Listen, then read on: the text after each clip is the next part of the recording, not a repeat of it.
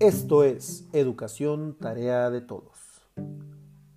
Hola amigos, los saluda con mucho gusto su compañero y amigo, profesor Néstor Fabricio Flores Guerrero. Vamos a continuar desglosando estos 10 claves de la educación que hemos venido trabajando ya en, en algunos episodios anteriores y para el día de hoy vamos a abordar el tema relacionado con los medios de comunicación. Vamos a atender a este tema desde sus cuatro ramificaciones, es decir, en forma de prensa, de radio, de televisión y de internet. Los medios de comunicación producen una catarata constante de noticias que se transmiten por todo el mundo con una velocidad de vértigo. Por eso, las empresas informativas son mucho más que un servicio público o un buen negocio, pues nos sumergen en su marea informativa hasta llenar cada poro y cada fisura de nuestra conciencia. Anteriormente, había comunidades en las que una persona se dedicaba a leerle las noticias que ocurrían a, nuestro alrededor, eh, lo, que lo que sucedía en las comunidades aledañas, lo que sucedía en sus, municipios, y lo hacían a través del periódico. Se paraban en una esquina, la persona que sabía leer comenzaba a leer, muchas de las veces tartamudeando eh, o, o deletreando porque no era muy eficiente su lectura, y sin embargo era el acceso que tenían las personas para informarse. Luego vino la radio. Con la radio ya hubo la oportunidad de que, aunque no supieran leer estas personas, tenían acceso a información y damos un gran paso evolutivo cuando llega la televisión.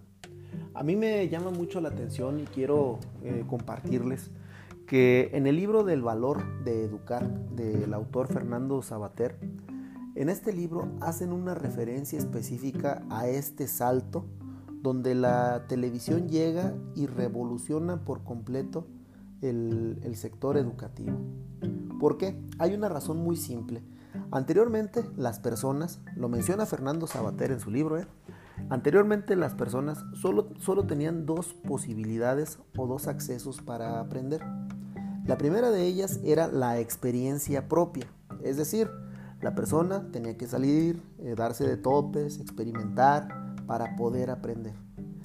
Esta por lo general pues era riesgosa, costaba mucho trabajo y era muy a largo plazo. La otra tenía que ver con la escuela, pero en la escuela teníamos el detalle de que ahí había quien le dosificaba el conocimiento al alumno. Había quien le decía qué aprendía por día y le limitaba en ocasiones el acceso a más información porque no era lo que correspondía, se hacía una dosificación de qué es lo que se tiene que aprender diariamente, de qué era lo que se tenía que aprender mensualmente, bimestralmente, hoy lo seguimos haciendo trimestralmente y se va coartando un poco los alcances de los alumnos porque hay quienes aprenden a una, a una mayor velocidad.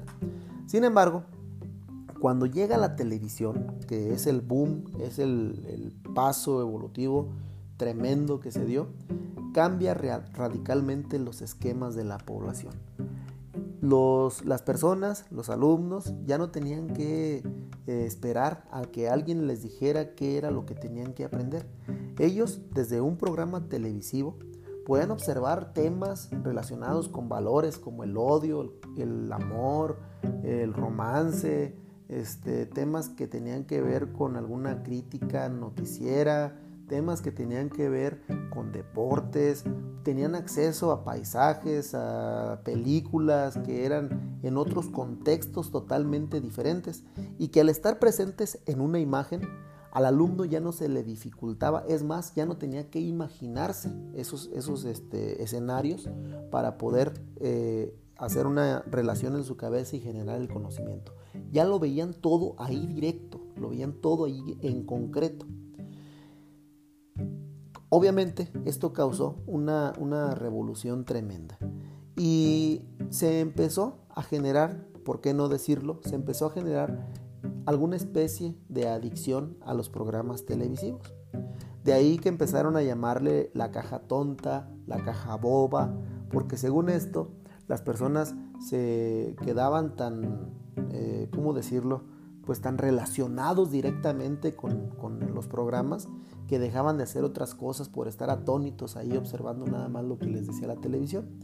Y como cada vez más gente tuvo acceso a un aparatito de estos, para las personas que estaban eh, manejando los medios de comunicación, pues era más fácil llegar a más personas.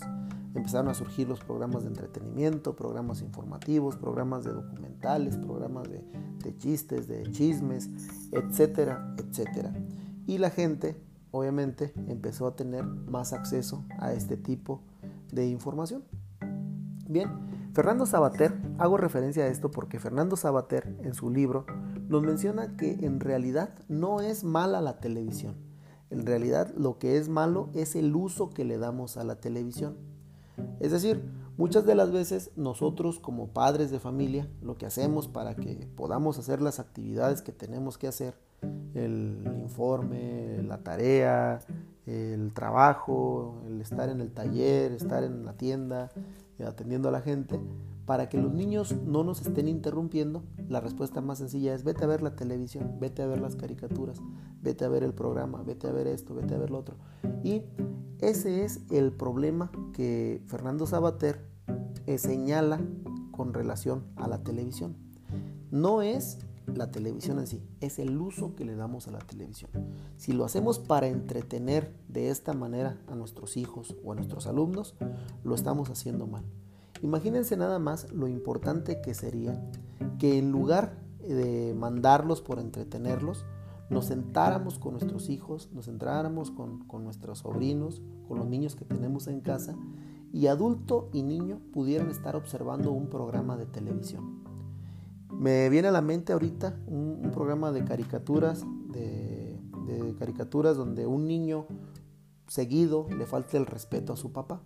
Se podría generar un espacio de reflexión donde el papá pudiera estar cuestionando al, al, al hijo de si cree que es correcto lo que está haciendo el personaje de la televisión.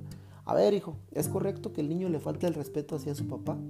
Y ya empiezan ahí la reflexión, la enseñanza, el debate del por qué el actuar de ese niño, cómo podrían llegar a una conclusión de si es bueno o es malo y rescatar esa escena o esas escenas para tener un proceso de enseñanza-aprendizaje desde la casa. ¿Se imagina nada más qué maravilla? Bueno, eso era con la televisión.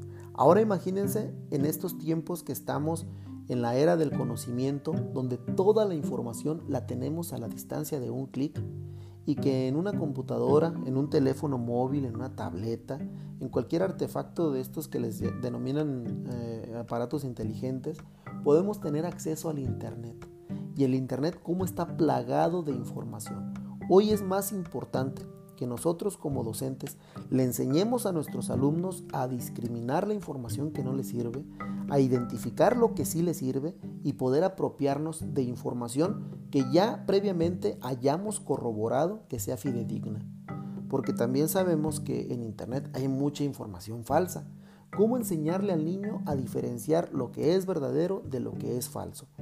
Y aquí vamos a partir de un punto muy importante. Los medios de comunicación van a hacer su función ellos van a estar arrojando la, información, arrojando, arrojando, arrojando. Para eso existen. Nosotros como docentes, desde nuestras aulas, desde nuestros procesos de enseñanza, aprendizaje, hoy desde nuestra casa, a distancia, trabajando con nuestros alumnos, el reto se convierte en cómo vamos a lograr que estos niños puedan discernir qué les conviene de qué no les conviene. Qué es correcto de lo que no es correcto. Cuál información sí es buena, de cuál información no es buena. Ahí es donde radica nuestro reto como docentes, ahí es donde radica nuestro reto como profesionales. Y tenemos que hacer un equipo conjunto con los padres de familia, donde a lo mejor nos toca tener que hacer esa práctica primero con los padres de familia de informarles este tipo de situaciones para que ellos lo puedan reproducir con sus hijos y poder llevar a buen término este, este periodo en el que estamos viviendo.